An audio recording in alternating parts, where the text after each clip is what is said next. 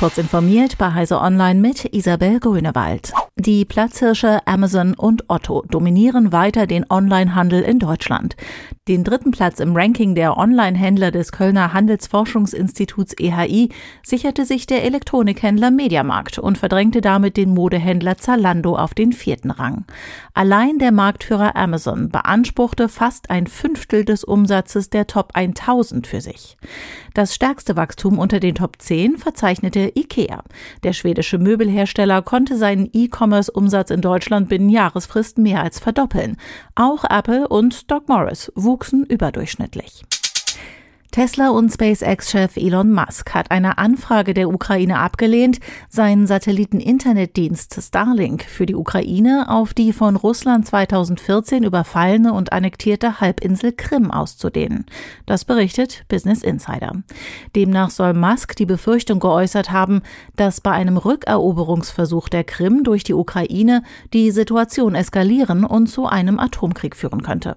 Das ukrainische Militär nutzt Starlink zur an der Front. Die Krim ist für Russland strategisch wichtig, weil dort einer der wenigen ganzjährig eisfreien Häfen Russlands auf europäischer Seite liegt. Entsprechend ist dort auch die russische Schwarzmeerflotte stationiert.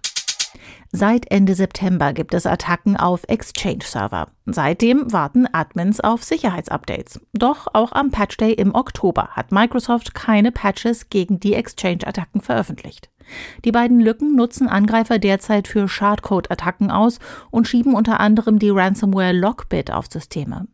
Microsoft hangelt sich derzeit von einem Workaround zum nächsten, um die Systeme zu schützen. Wann die passenden Sicherheitsupdates erscheinen, bleibt aber weiterhin unklar. Zu den Exchange-Lücken gesellen sich nun noch Attacken auf Windows. Zumindest dagegen sind zum Patch Day Updates verfügbar.